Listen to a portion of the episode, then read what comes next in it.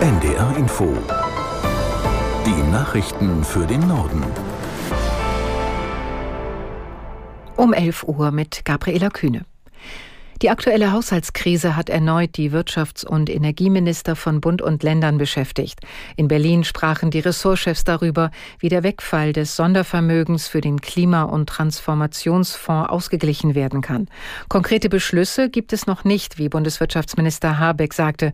Es gehe aber um drei zentrale Leitlinien. Vertrauen, Verlässlichkeit und Vollständigkeit. Vertrauen darin, dass alle Projekte, die mit dem Klima- und Transformationsfonds erarbeitet wurden, auch möglich gemacht werden sollen. Verlässlichkeit in der Hinsicht, dass die Unternehmen die Förderbescheide bekommen haben, Klarheit haben, dass diese Förderungen auch fließen werden und Vollständigkeit, weil wir sehen, dass alle Projekte, die adressiert werden in diesem Klima- und Transformationsfonds, umgesetzt werden müssen. Und die verschiedenen Möglichkeiten, die erarbeiten wir gemeinsam und sind dort auch schon gute Schritte vorangekommen.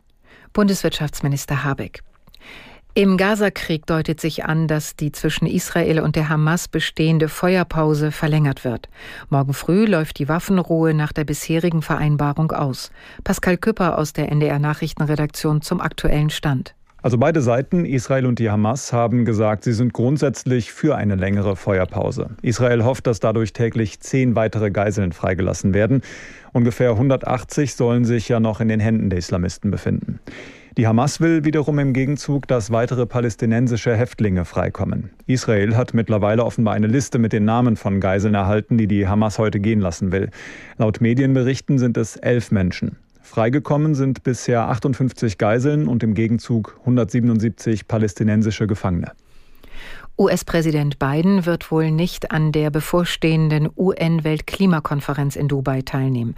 Das Weiße Haus veröffentlichte Terminpläne, in denen weder eine Reise von Biden noch seiner Stellvertreterin Harris zum Klimagipfel vermerkt ist. Von Donnerstag an treffen sich Vertreter aus rund 200 Staaten zwei Wochen lang in Dubai, um über weitere Maßnahmen im Kampf gegen die Erderwärmung zu beraten. Trotz des Wahlsiegs der Opposition soll in Polen heute ein neues Kabinett des bisherigen Regierungschefs Morawiecki von der PiS-Partei vereidigt werden. Präsident Duda hatte den Schritt angekündigt, um die nationalkonservative PiS faktisch keine Chance hat, eine neue Regierung zu bilden. Morawiecki muss daher innerhalb von zwei Wochen nach der Vereidigung die Vertrauensfrage stellen. Für Beobachter ist Dudas Vorgehen ein taktischer Zug, um den Machtwechsel in Polen zu verzögern. Ein proeuropäisches Bündnis unter Führung des ehemaligen EU-Ratspräsidenten Tusk hatte die Parlamentswahl im Oktober deutlich gewonnen. In Paris hat der Prozess gegen sechs Minderjährige begonnen, die an der Ermordung des Geschichtslehrers Samuel Paty beteiligt gewesen sein sollen. Paty war im Oktober 2020 von einem Islamisten enthauptet worden, nachdem er in seinem Unterricht Mohammed-Karikaturen gezeigt hatte. Aus Paris Julia Borutta. Eine der Angeklagten hatte mit ihren Lügen die Hasskampagne gegen Samuel Paty ausgelöst. Sie behauptete vor ihren Eltern, Paty sei islamfeindlich und habe in der Klasse Muslime diskriminiert. Viele Mitschüler widersprachen später diesen Aussagen, doch zu spät. Denn das Hassvideo, das der Vater der Schülerin ins Netz stellte, wurde tausendfach geteilt. Dieses Video erreichte auch den 18-jährigen Islamist und späteren Attentäter Abdullah Ansorov.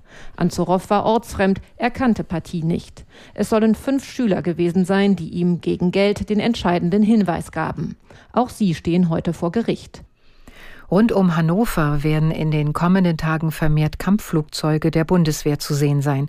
Die Luftwaffe übt dort die Abwehr von Luftangriffen auf Großstädte. Im Einsatz werden unbewaffnete Maschinen vom Typ Eurofighter sein. Die Piloten sollen dabei unter anderem die Abwehr von Marschflugkörpern und Drohnen trainieren. Heute Nachmittag wird der erste Eurofighter am Flughafen Hannover landen.